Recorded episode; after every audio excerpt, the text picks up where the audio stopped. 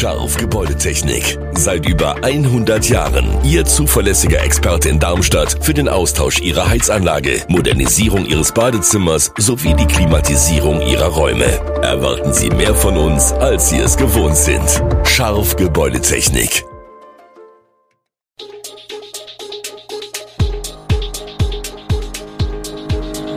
Gude, unser morgendliches News Update. Das Wichtigste aus Südhessen für Sie im Überblick. Guten Morgen aus Darmstadt an diesem 30. Juni. Das Heinerfest ist eröffnet, Fluglärm im Juni fast bis Mitternacht und Warnung vor neuer Ecstasy-Variante. Das und mehr hören Sie heute im Podcast. Es ist nicht München und es ist nicht Oktober, und dennoch heißt es seit Donnerstagabend, O zapft IS. Um 18 Uhr wurde das 73. Darmstädter Heinerfest festlich auf der großen Bühne im Herrengarten eröffnet, samt erstem Bieranstich des neuen Oberbürgermeisters Hanno Benz. Rund ums Schloss, auf dem Markt, Friedens- und Karolinenplatz, sorgen rund 200 Schausteller und lokale Künstler in den kommenden Tagen für das größte Innenstadtfest.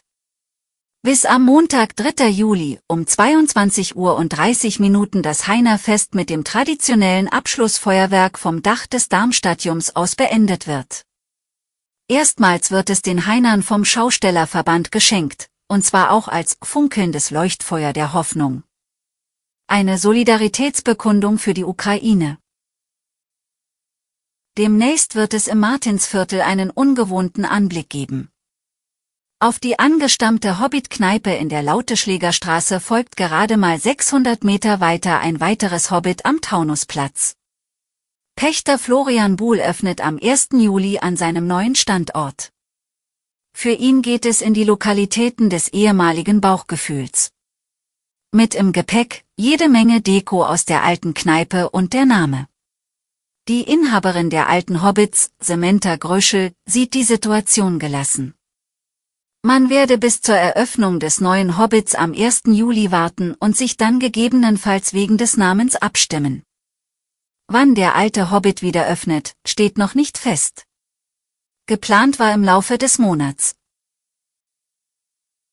Bleibt Philipp Tietz beim SV Darmstadt 98 oder verliert der Bundesliga-Aufsteiger seinen besten Torschützen an einen anderen Verein? Noch muss der Verein weiter bangen. Der 25-jährige Angreifer will sich zum Trainingsstart nächste Woche zu seiner Zukunft bei den Lilien äußern und ob er sich mit Anfragen anderer Vereine beschäftigt. Tietz ist mit zwölf Saisontoren der Erfolgsgarant der Südhessen und hat damit großen Anteil am Bundesliga-Aufstieg. Der Vertrag des 25-Jährigen läuft noch bis 2024. Generell besteht auf der Mittelstürmerposition bei den Lilien mit der größte Handlungsbedarf. Zwar hat Lieberknecht mit Aaron Seidel sowie Oskar Wilhelmsson, Philipp Stojilkovic und Fabio Torsielo einige Alternativen. Mit dem Ziel Klassenerhalt steht ein erfahrener Angreifer aber ohnehin auf dem Zettel.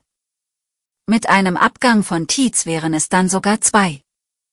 Serdar Dosun wäre sicher ein adäquater Ersatz.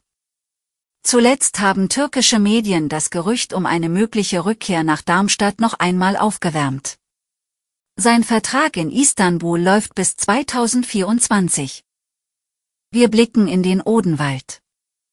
Ruhe und Fernblick. Die Odenwald-Lodges in Oberkeinsbach bieten ein Ambiente aus Holz, modernen Materialien und wärmenden Kaminöfen. Die Odenwälder Bauweise hat die Lodges sichtbar geprägt. Mit ihrer graubraunen Holzverkleidung und den Fensterflächen erinnern die Häuser mit den klingenden Namen Purpur und Himmelblau an traditionelle Scheunengebäude, die modern interpretiert wurden. Schon jetzt hat der Deutsche Tourismusverband die erstklassige Gesamtausstattung mit exklusivem Komfort mit fünf Sternen zertifiziert. Und wer dann erst einmal oben angekommen ist, weiß, jetzt fängt die Erholung an. Der Schock sitzt tief nach dem mutmaßlichen Drogentod einer 13-Jährigen aus Altentreptow in Mecklenburg-Vorpommern. Die Schülerin war am Montag nach der Einnahme einer besonders stark dosierten Ecstasy-Variante im Krankenhaus verstorben. Die verstorbene 13-jährige und zwei weitere in die Klinik eingelieferte Mädchen hatten offenbar die Ecstasy-Variante Blue Punisher konsumiert. Die Polizei warnt explizit vor der Einnahme der blauen Pillen. Auch in der Rhein-Main-Region wurde die Ecstasy-Variante bereits von der Polizei beschlagnahmt. Der in den Pillen enthaltene MDMA-Wirkstoffgehalt schwanke stark. Das sei genau das Gefährliche, berichtet das sächsische LKA. Die Wirkung der Tabletten sei dadurch nur schwer einzuschätzen. Üblicherweise sind die Blue Punisher Pillen jedoch besonders stark dosiert, zum Teil kann es bereits bei weniger als einer Tablette zu einer Überdosis kommen.